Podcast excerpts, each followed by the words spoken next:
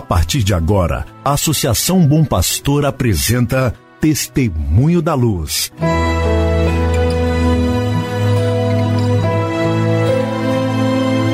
Com a palavra, o arcebispo de Montes Claros, Dom João Justino de Medeiros Silva. Tudo por causa de um grande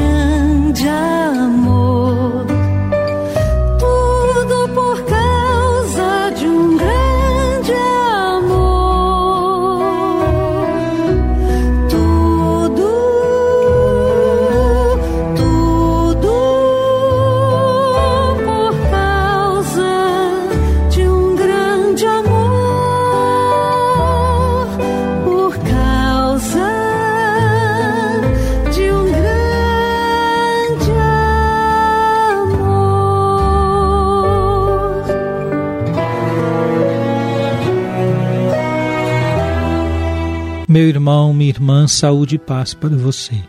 Eis que estamos aqui novamente para mais um programa Testemunho da Luz.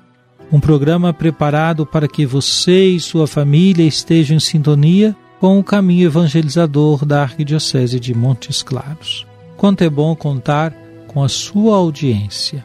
Hoje é sexta-feira, 12 de março de 2021. Mais uma sexta-feira da Quaresma.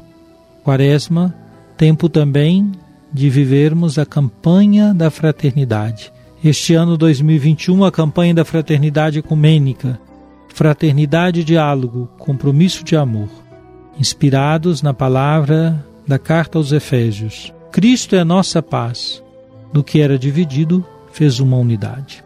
Meu irmão, minha irmã, estamos vivendo aqui no norte de Minas o que o nosso governador chamou de onda roxa, isto é, há um índice alto da gravidade da pandemia da Covid-19 e, portanto, uma série de cuidados precisam ser tomados em nossos municípios, pois cresce o número das pessoas infectadas e o número daquelas que precisam ser hospitalizadas.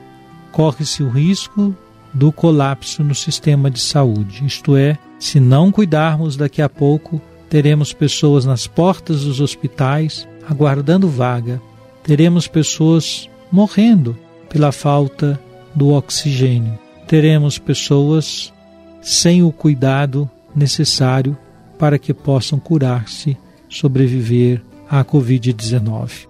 Em razão dessa gravidade, seja o governador, sejam os prefeitos dos municípios que compõem a Arquidiocese de Montes Claros, todos têm manifestado a sua preocupação. E a Igreja Católica, acolhendo as indicações destes que são os gestores públicos, ponderando com os seus conselhos, conselhos que o bispo tem na administração da diocese, acolhe, portanto, e orienta para que as nossas igrejas tenham celebrações apenas restritas, isto é, com o menor número de pessoas e que possam ser transmitidas pelas redes sociais e pelas rádios. Essa não é uma decisão que tomamos com alegria, que tomamos com sorriso nos lábios, que tomamos com vaidade. Nada disso, pelo contrário.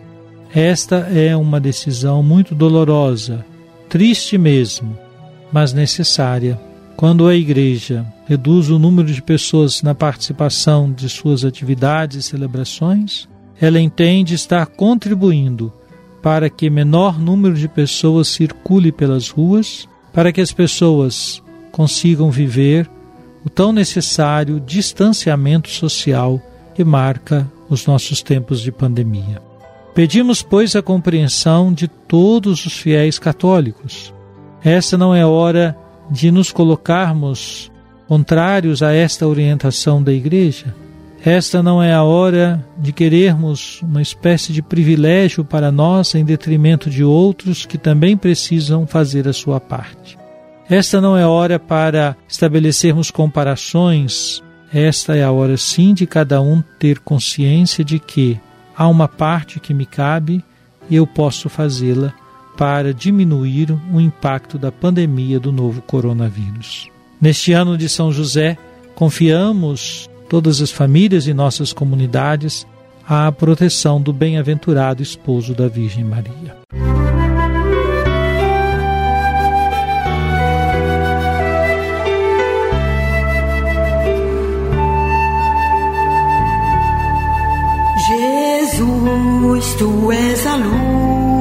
Luz olhos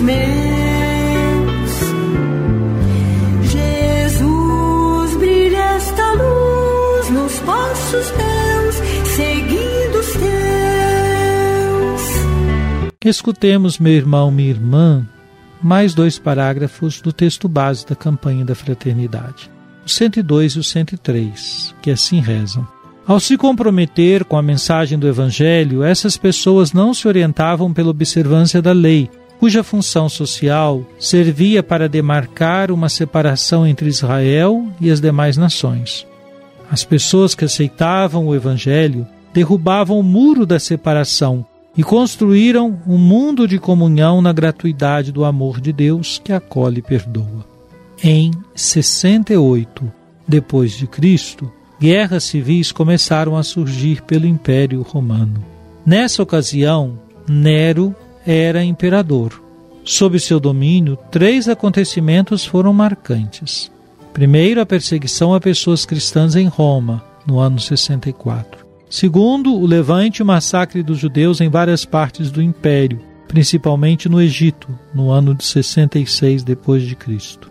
Terceiro, a revolução judaica na Palestina em 66, que levou à brutal destruição de Jerusalém pelos romanos no ano 70 depois de Cristo. Ainda o parágrafo 104. Nesse contexto, judeus e cristãos perderam direitos, corriam risco de vida e alguns foram martirizados. A razão do martírio era a adesão incondicional à causa de Jesus, que conflitava com o projeto de dominação do império. Querido irmão, querida irmã, esses três parágrafos do texto base da campanha da Fraternidade 2021 que acabamos de ouvir falam-nos desta passagem que existe entre a acolhida o Evangelho a mudança no estilo de vida e as situações conflitivas a partir do governo ou do Império Romano. Muitos cristãos perderam a vida. Perderam a vida porque permaneceram fiéis aos ensinamentos do Evangelho, aos ensinamentos de Jesus. Isto é, não se recuaram. Não optaram também pela violência. Pelo contrário, abraçaram bem a causa de construir a fraternidade pela não violência.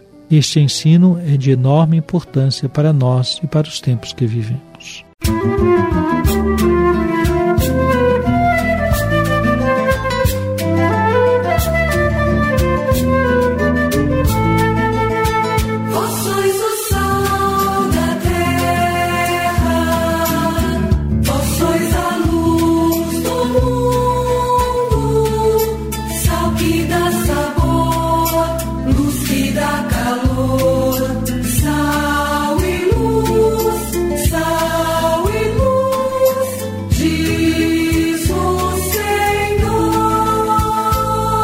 Oremos. Ó Deus, infundi vossa graça em nossos corações, para que, fugindo aos excessos humanos, possamos, com vosso auxílio, abraçar os vossos preceitos. Por nosso Senhor Jesus Cristo, vosso Filho, na unidade do Espírito Santo. Amém. Venha sobre você, meu irmão, sobre sua família, sobre sua comunidade de fé, a bênção de Deus Todo-Poderoso, Pai, Filho e Espírito Santo. Amém.